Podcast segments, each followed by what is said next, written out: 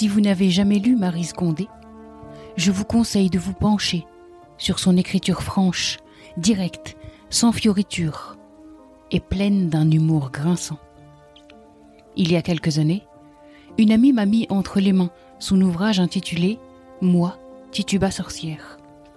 Et j'avais dévoré cet ouvrage, à la fois sombre et majestueux. Mais aujourd'hui, c'est de son autobiographie que je voudrais vous parler. Son titre, déjà, est une promesse. La vie sans phare. Prêt Allez, on décolle.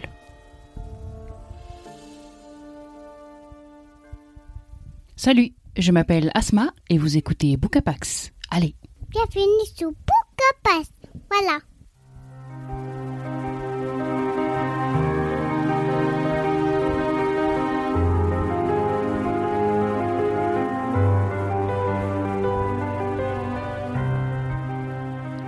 La vie sans phare ouvre les vannes de l'écrivaine et laisse couler une existence à la fois riche et terriblement tumultueuse. Et dès les premières lignes, Marise Condé nous interpelle.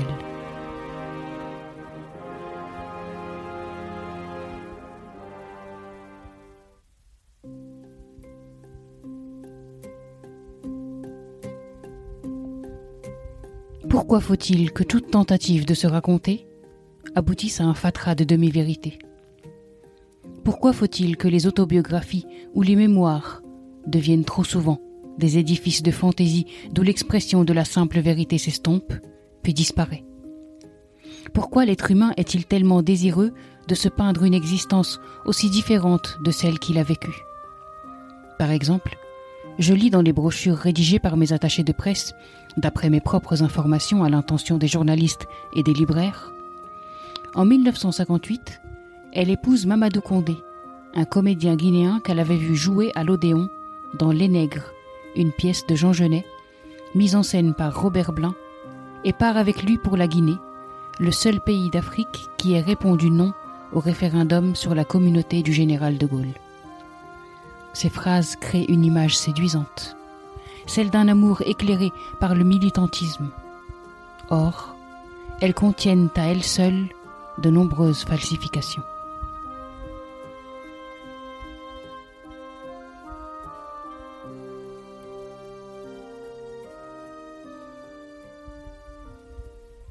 C'est direct, c'est franc, c'est sans phare.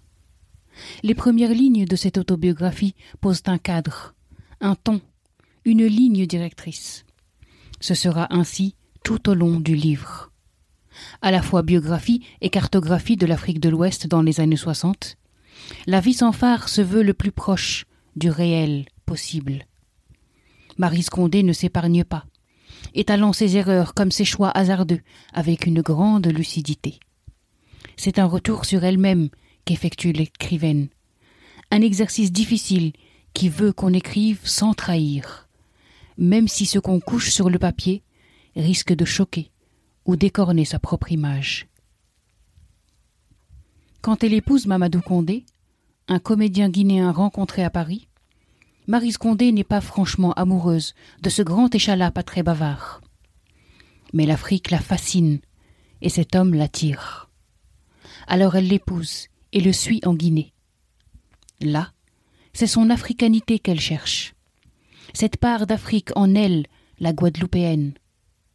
Elle tente alors, par tous les moyens, de s'accomplir en Guinée, puis en Côte d'Ivoire, puis au Ghana, puis au Sénégal. Mais elle peine à trouver sa place et finit par déchanter. Malgré tout, Marise Condé ne cesse de se réinventer. La lecture de La vie sans phare est également déroutante, voire franchement troublante. Car Marise Condé ne cache rien d'une vie souvent instable, souvent plus que difficile matériellement. Une période aussi qui la voit accoucher de quatre enfants de pères différents entre ses dix-neuf ans et ses vingt-six ans. Ces enfants, elle va les trimballer de pays en pays, en laisser parfois certains à Londres ou auprès d'une nounou, les rapatrier ensuite près d'elle. Et alors, son cœur de mère est tiraillé, déchiré. Marise Condé porte en elle une culpabilité qu'on sent cuisante, au fil des pages et de ce qu'elle raconte. Elle trimballe ce regret d'avoir été une mère chaotique pour ses fils et ses filles. Écoutez par exemple ce court extrait où l'écrivaine parle de sa fille Leila.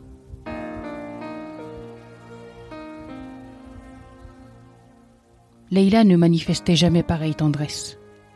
Quel sentiment éprouvait-elle pour une mère qui la traînait de pays en pays, de maison en maison, qui lui avait infligé cette détestable parenthèse en Angleterre?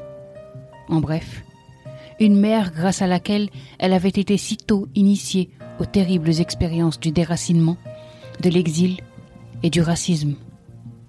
Quand Adiza fut partie, je la pris dans mes bras. J'aurais aimé la supplier d'essayer de me pardonner le mal que j'avais causé, bien malgré moi.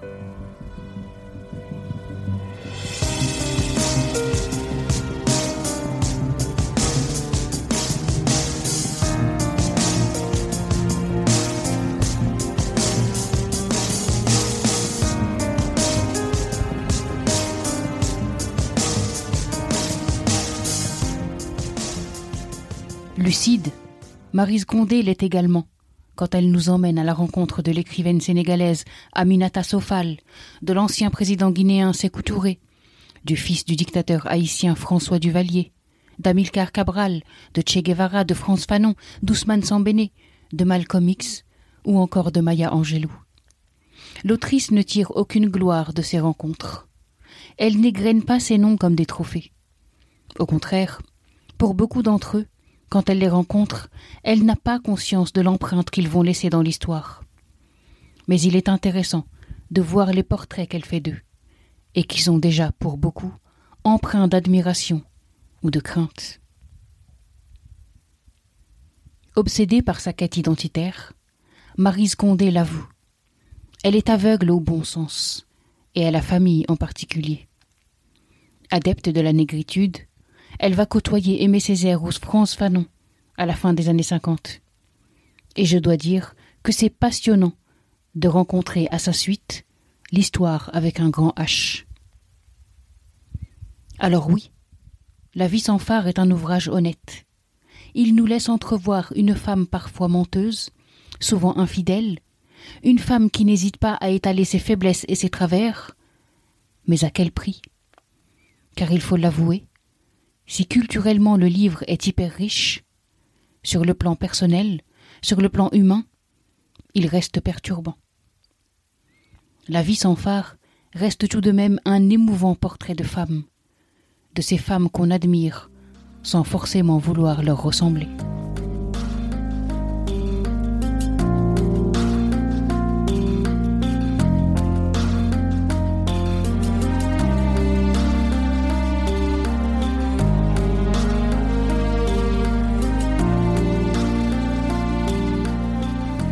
Merci d'avoir écouté cet épisode. Cette émission vous plaît? Pour la soutenir et faire en sorte qu'elle continue d'exister, partagez-la sur vos réseaux. Abonnez-vous sur Apple Podcast ou sur votre plateforme de podcast préférée. Et n'hésitez pas à la noter 5 étoiles. Merci infiniment pour vos retours, vos encouragements et votre enthousiasme. À bientôt.